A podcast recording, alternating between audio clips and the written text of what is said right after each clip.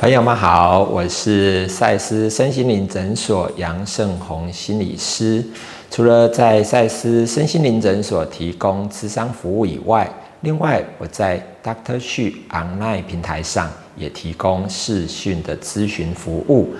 我个人主要的专长是在呃协助大家呃排解跟处理情绪上的困扰。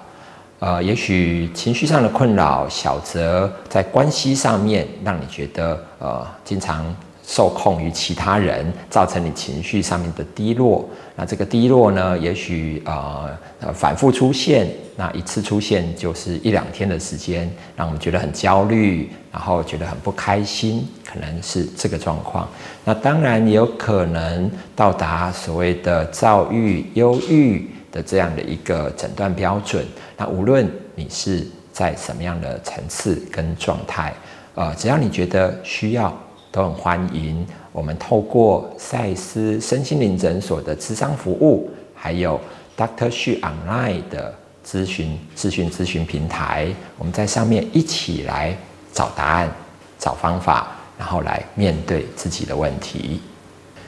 有人曾经问我这样的一个问题哦，他说。一个高敏感的特质的人，真的会比较容易自责吗？好，我们先来定义一下什么叫做高敏感的特质哦。呃，敏感，也许我们比较能够理解的一种平常的说法，好，就是嗯，过敏哈。那为什么提到过敏呢？因为我们身体会过敏，吃东西会过敏，好，或者是你对很多的气味会过敏。那平常过敏的意思，应该很能够去想象跟理解，啊，就是你有特定对某些东西，好像呃很容易起反应。好，那如果我们想象它不是身体，不是我们的这个呃比较表象的部分，而是心理的部分，所谓的高敏感的特质，也就可以雷同这样的思考。我们对很多很多呃人事物的发生，好发生在我们面前的一些呃人的反应啊，一些行为啦，会特别让我们有感觉、有感受。好，所以换个角度说，这样的人呢，其实呃会经常对很多很多外在世界的人事物，在心里面起很多的波澜，好，然后有很多的小剧场。呃，也许我们嗯，从一个统计数字来看哦，呃，根据一个统计，他说全世界有高敏感特质的人，可能占了十五到二十趴。好，那这一个数字有没有太夸张？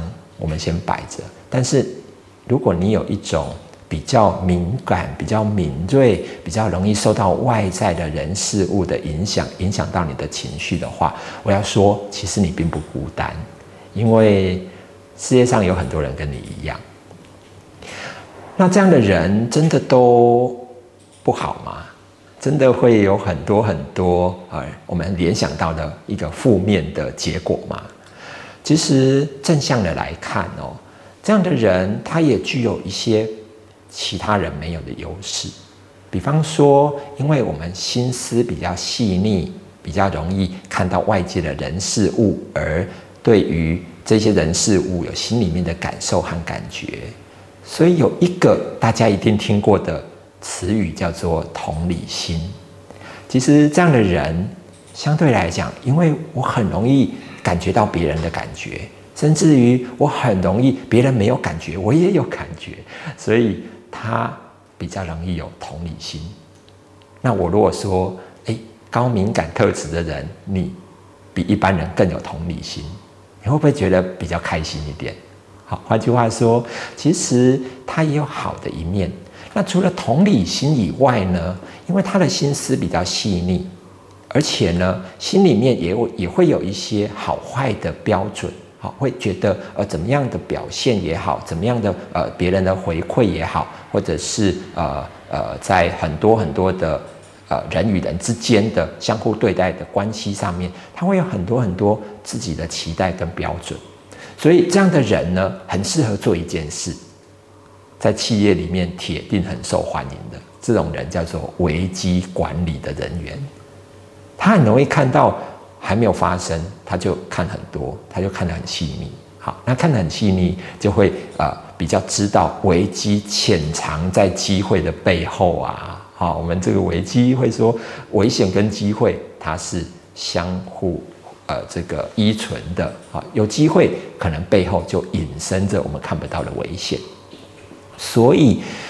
这样的高敏感特质的人，他也很适合做危机管理耶，因为呃，这样的一个特质可以帮助他看到很多别人不见得看得到的细微的部分。那还有他不只有这样的好处，这样的人呢，因为内心的情感波澜比较多。所以有时候呢，看到一些外界的景物啦，看到一些外面的发生呢，就会在心里面有很多的呃情感的反应。大家想想看哦，如果你要写一篇文章，要写一个文情并茂的小说，如果我们没有这样的能力的时候，那你写出来应该很枯燥乏味吧？所以这样的情感丰富。有些时候也会成为我们很棒的一个助力，因为我们心思细腻、情感丰富啊，所以呃很容易有很多延伸性的感受和感觉。好，那发挥在这个艺术创作也好，或者是文学创作也好，我们其实具有很大的优势诶。好，因为别人感受不到了，我们感觉到了。我们又能够透过语言、文字、绘画等等去把它表现出来。你看，我讲一讲三个很棒的特质。而这样的人呢，通常我们也会说他还蛮有责任感的啊，因为呃会看到很多发生潜藏在背后的危机，哈，很多背后的问题，那他会想很多，就会把责任揽在自己的身上。所以这样的人也蛮具有。强烈的责任感。好，那所以，我我常会开玩笑说，哈，同样一个特质，如果你善用它，就会让你上天堂；那如果我们没有办法善用它，就会让你住套房哦，就会觉得每天被这一些情绪困扰，然后被他牵着鼻子走。那你会说，我也不希望这样啊，好，那不希望这样，那那我怎么办呢？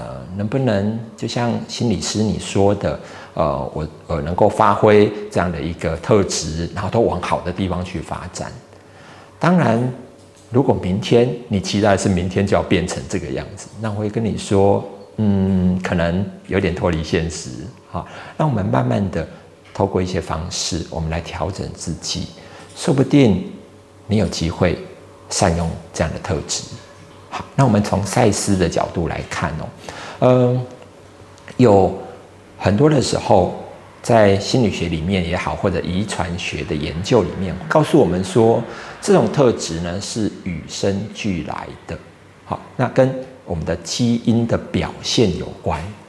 好，那好像很宿命啊，就是啊没办法，我就是基因长成这个样子，所以我就高敏感嘛。那我就高敏感呢，我也不知道怎么善用这种高敏感啊，所以我就很困扰嘛。好。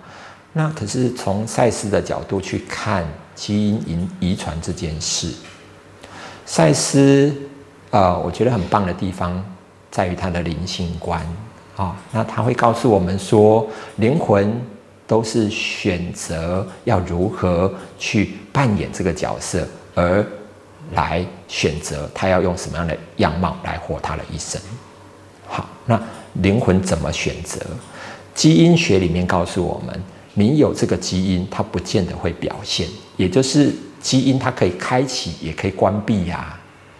那开启跟关闭决定权在哪里？在我们的心智，在我们的灵魂，你可以去决定我要不要让这个特质开启，还有你要在什么时候让它好好的表现，有些时候让它收敛一点。我们是具有决定能力的。好，我们要。先相信这件事情，不然我们会觉得我我就呃天生就这个样子，我我我就好像宿命了，我就没办法了。好，所以我们要先相信这件事，你是有决定能力的，因为当时我们的灵魂在降生到你的躯体的时候，他就已经做了一次的选择，要来选择让你成为一个高敏感特质的人。而高敏感特质呢，在你的身上有一些基因，就在灵魂的选择过程当中把它开启了。可是你的灵魂可不可以选择关起来？也是有可能关起来的啊！哈，就是在我们的这个一生当中，我们有决定权去调整我们的表现，基因表现啊。好，那先有这个这个前提以后，我们再来看，今天如果我们具有这个特质，那回头去问，为什么我要具有这个特质？为什么我要具有这个特质？我具有这个特质，它难道只有带给我困扰吗？它有没有可能有些时候也带给我很多的帮助，有很多的好处？好，那我们偶尔或者是也要练习去看看我刚刚所说到的那一些好处。不要这样子那么快就去呃自责，去怪自己。我拥有一个高敏感特质的基因，我真是倒霉啊！啊，我真是这个父母亲。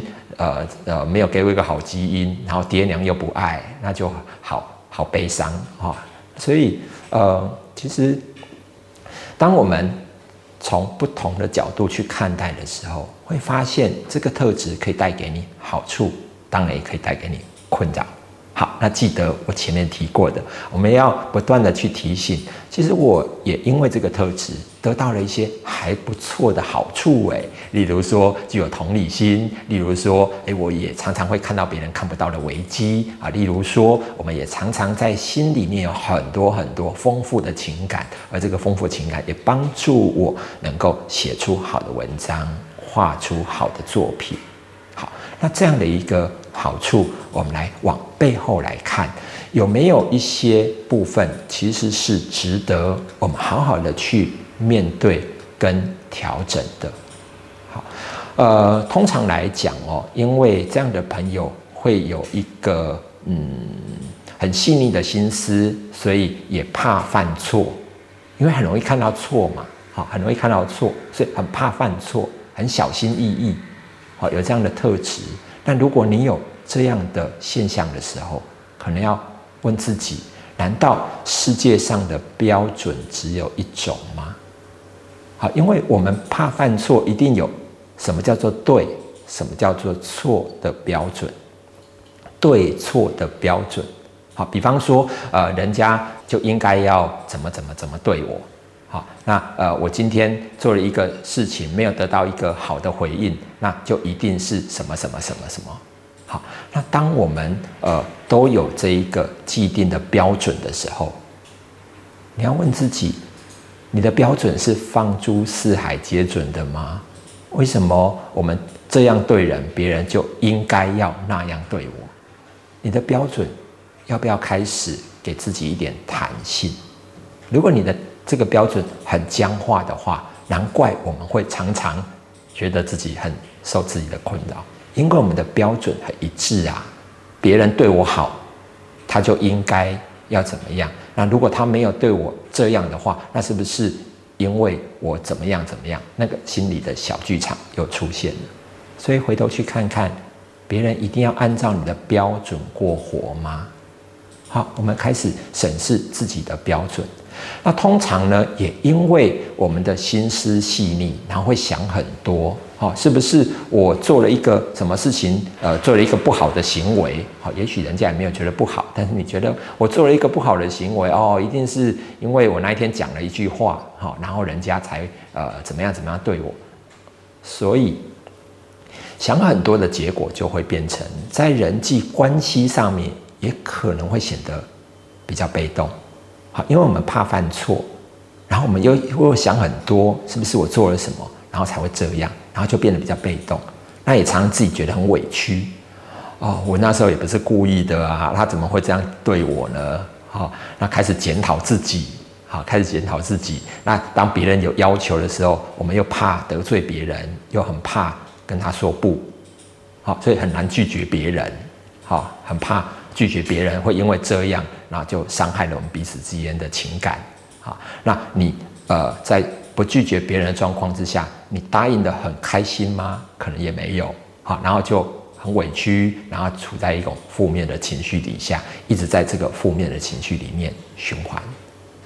那我还是要回到那个点，就是天底下的剧本都一定要按照你的剧本来走吗？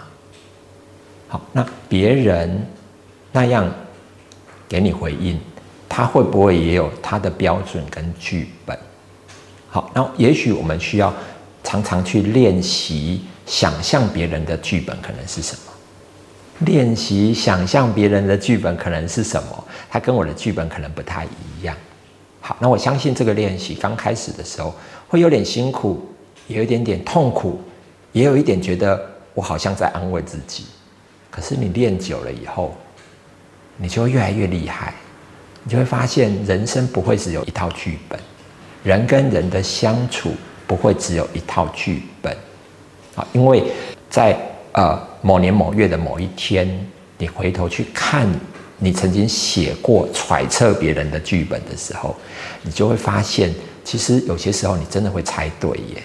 好，那那个猜对呢，不是你原来被困扰的那个猜，不是那一个版本，而是让你想开的那个版本。后来你发现，哎，原来那个让我想开的那个版本，真的曾经对过好，所以呃，建议大家开始为别人。写一写，他可能跟你不一样的剧本是什么？好，那透过这个练习呢，我们也来让自己从一直习惯于自责的角度，开始放开自己，开始松绑自己，让自己有不一样对别人的理解。也许透过这个练习，假以时日，呃，可能不是明天。可能不是下个月，但是如果你的设立目标，我希望两年、三年、五年，我逐步变成一个更好的自己，那会不会其实就值得了？所以期待大家，我们一起来练习写一个别人不一样的剧本。谢谢大家。